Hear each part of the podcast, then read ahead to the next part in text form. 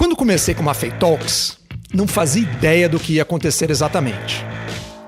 Ao longo dos últimos 12 meses, embarquei em uma jornada de aprendizado, interação e exposição nas redes sociais que nunca havia imaginado trilhar. Seja você uma pessoa curiosa ou que esteja pensando em fazer alguma coisa semelhante no futuro, segue o que eu aprendi até agora.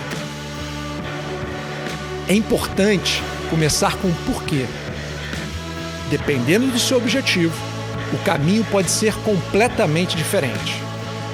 Não existe certo nem errado, mas nunca deixe de ser fiel ao seu propósito. Defina seus limites. A busca por um conteúdo melhor, uma outra forma de apresentar ou novos formatos de comunicação pode ser infinita. Define os seus limites com antecedência. Você terá a tentação de sair deles várias vezes. Quando estiver em dúvida, volte para o ponto anterior sobre o porquê. Faça por você.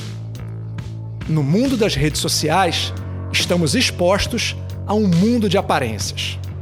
Domine o ego e publique coisas que você gostaria e não o que os outros desejam. Controle também um instinto natural de checar a todo tempo métricas como views, curtidas e comentários. Planeje com antecedência. Você começa uma jornada dessa com um compromisso com seu público, mas imprevistos acontecem no meio do caminho. Ao mesmo tempo, no meu caso, a pressão de ter que entregar alguma coisa trabalha contra a criatividade. Sempre busquei ter muita frente pronta de coisas para publicar. Disciplina é liberdade. Acho bem legal o mito do gênio criativo, que vai tendo ideias e compartilhando insights.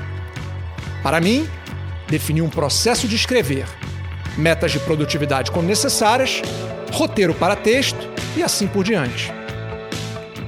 Evite temas polêmicos. Alguns assuntos são bem difíceis de se abordar em vídeos de 3 minutos. Outros são difíceis de abordar em qualquer situação. No meio de tantas possibilidades, limitei meu escopo a um formato que não levasse a discussões acaloradas onde o fígado fala mais que a cabeça. O ótimo é inimigo do bom. Eu poderia ter feito literalmente tudo sobre o Mafei Talks, inclusive esse vídeo, muito melhor.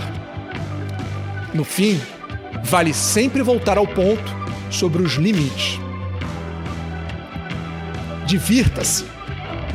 O mais importante é que você encontre sentido no que está fazendo e se divirta no processo. Meu maior prazer sempre foi ver os vídeos prontos. A trilha sonora, as imagens, o conteúdo, a lembrança do que aquilo significava para mim. E principalmente o registro que fica da minha visão sobre um assunto.